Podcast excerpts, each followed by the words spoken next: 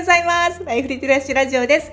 このラジオは仕事、人間関係、自己成長に関する、間違えた。自己成長に関するリテラシーを上げ、心身ともに豊かに生きていくための考え方、知識を現役芸者2人のまちことあやこのが経験をもとにお話しているラジオです。か噛みまくってしまった。で、本日のテーマは、転職したいが勇気がないときはどうするについてお話したいと思います。では、まちこさん、これどうですか？転職したいけど勇気がないときはどうしたらいいか？はい。でとりあえずもうなんか後先考えずにやった方がいいです、同じ時代が流れてるんで、同じシステムやったりとか、うん。同じやり方で、うん。じゃあなんか私も絶好調や今ってなっても、うん絶対絶好調は続かない続かない。永遠変え続けあの変わり続けるやる方法やったりとか、あのそういうのをえあのトライうん。うん、してみるまあ言うたらうん。転職じゃないけど、うんやり方変えるのも同じ感じじゃないですか、うやった方が逆にいいんじゃないかなっていうふうには思うんですけど、うん。確かに。うん。そうだね。うん。なんか転職したいその理由にもよると思うんですよね。はいはいはい。なんか退屈なのか、お給料に不満があるのか、うん。いろいろあると思うんですけど、なんかななんやろね。何が一番多いんでしょうね、お給料かな。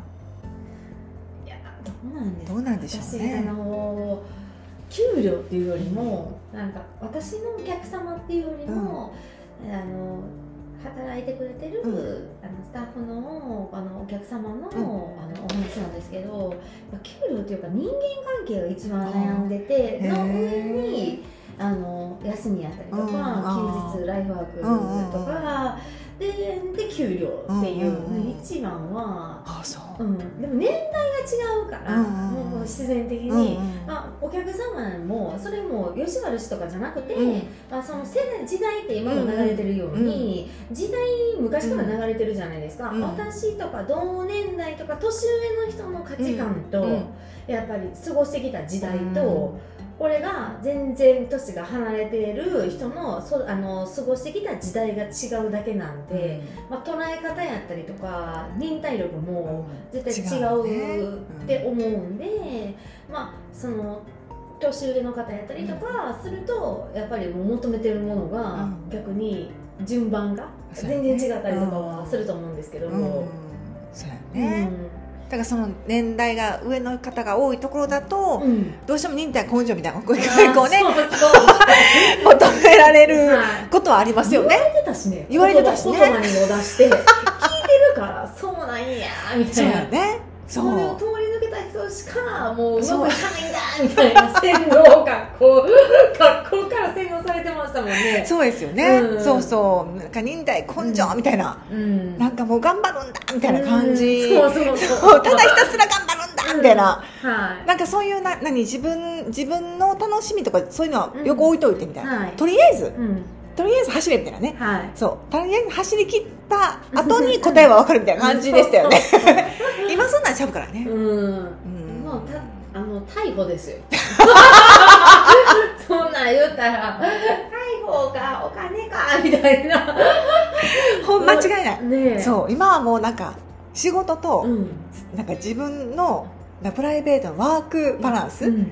何何あれワークライフバランスを言うじゃないですか、でそんなんなかったですよね、うん、なかったし、経験なんかこうそのそれも私がもうね、うんうん。頭に固定概念として残ってしまうじゃないですか、うんうんうん。そういう中しか生きてきてなかったからみたいな、うんそうですね。も私でも人には求めないんですけどね。うんうんうんうんまあなんでって言われてもね、結果なんかやりたい人は自分で自社作ったらね。あそううん。そうそう。お店作って独立するしみたいな。そうなんですよね、うんっていう感じで思うんで。そうですよはい。ねだからなんなんで転職したいのかにもよると思うんですけど、でも転職したいってなって、勇気がないってなったら、どうするって言われてもな、うん、うん。一回枠飛び抜けていたら死ぬわけじゃないしみたいな。あそうですってねいうよりも、うん。なんか例えばそのすごいお給料をいただいてる人、うんうん。高額給料、うんうん。でまああのちょっとまああのか、うん。もしくはうん。なんかもともと基本給がありました、うん。23万ぐらいしかあのあの増えてませんとかぐらいやったら、うん。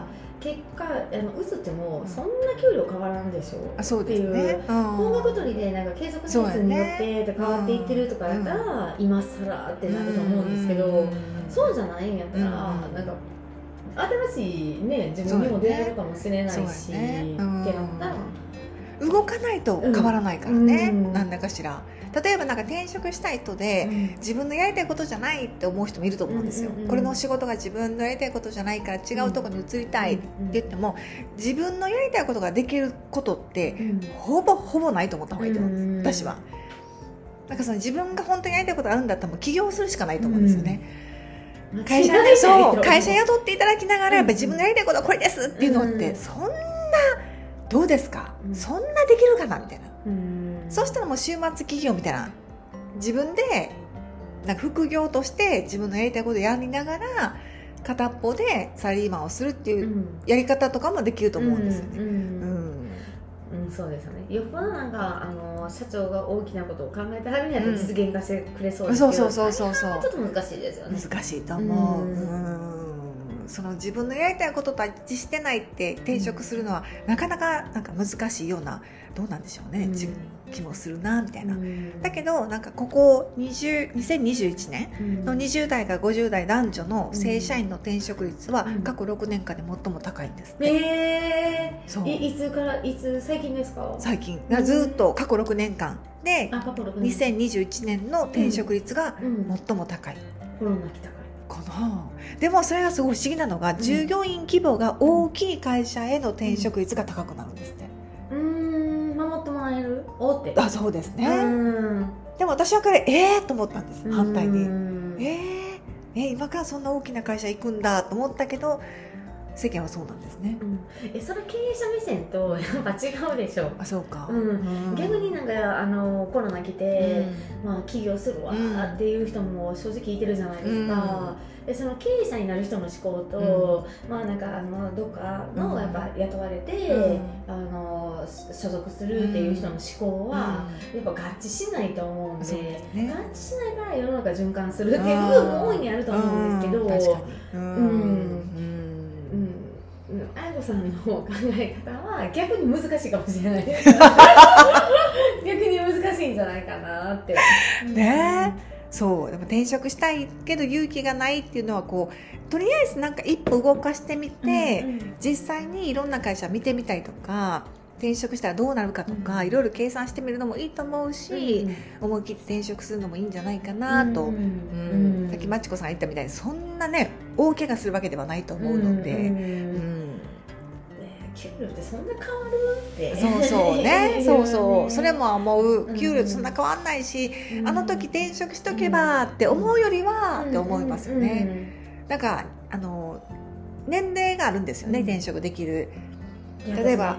本当にわからないのになってます私ね一般の OL さんねやっぱりサラリーマンの方とかの職業わからないんですよ、なんか40代うん。を超えるとちょっと,、うんちょっと難しくなる。あーだから30代のうちに転職しておこう。って思って転職する人が多い、ねだから40代以降とかだったら役職とかなんかねうん。プロフェッショナル的なもの何かがあれば転職しやすいんでしょうね、うん。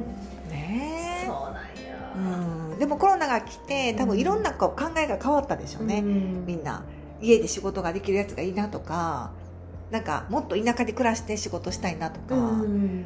多分こう仕事の仕方って会社に行って仕事するだけじゃないんだって気づいた人もいるかもしれないし、うんうんね。いや面白いな。ね。うん。これから多分どんどん日本もどうなっていくんでしょうね。いや本当に。ううんん皆さん目かいて。いや今今いやそれいやあやこさんの言葉からちょっとファッとヒントが出たんで、うん。あせやせやって自分の足運んでいろいろ情報回ろうって思っただけでこれいやこういうのがやっぱあの出てくるんですよ、うん。仕事してても。ほんでお客様に集中できなくなるんですよ。ああ、うん。だから常にいろいろ考えちゃうんでしょうね。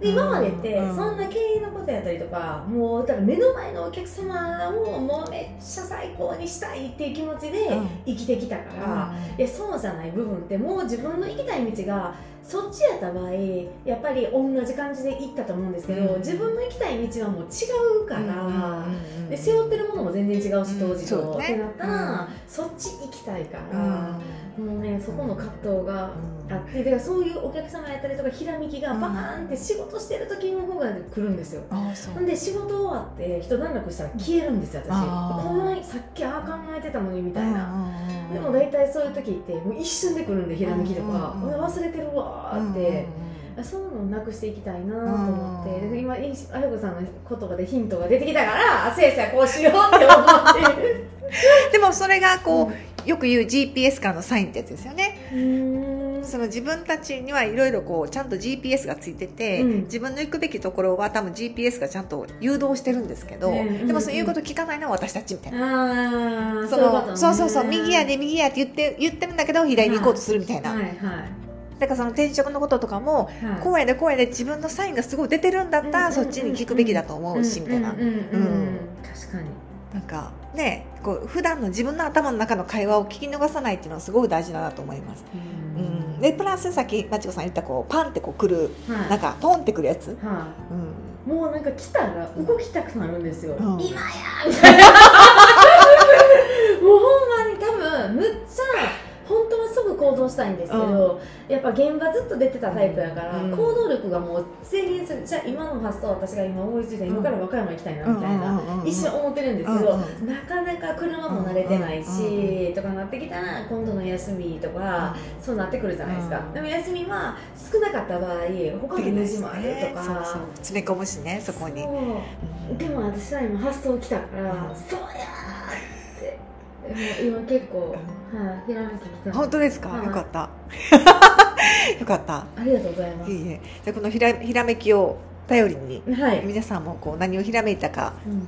なんかひらめいた時にすぐするのが本当はいいんですけどね。忘れるから。うん忘れてしまう前にパッとひらめいたと思ったらメモっとくとか。うん。うん。なんかでもひらめいた時にやるからこそなんかそれがうん。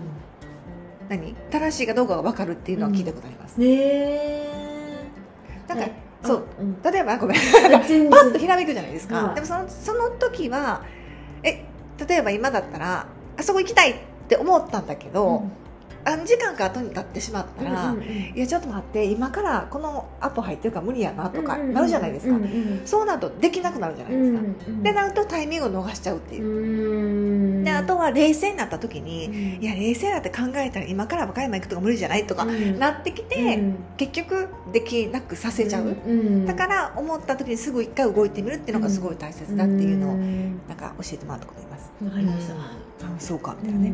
はい、ということで。はい。ということで転職については皆さん一回なんか行動をしてみるっていうことが大切なのかなと思ったりしました。はい。はい、ということで皆さん素敵な1週間をお過ごしください。はい。ない おかしいおかしい。え、あやこさん。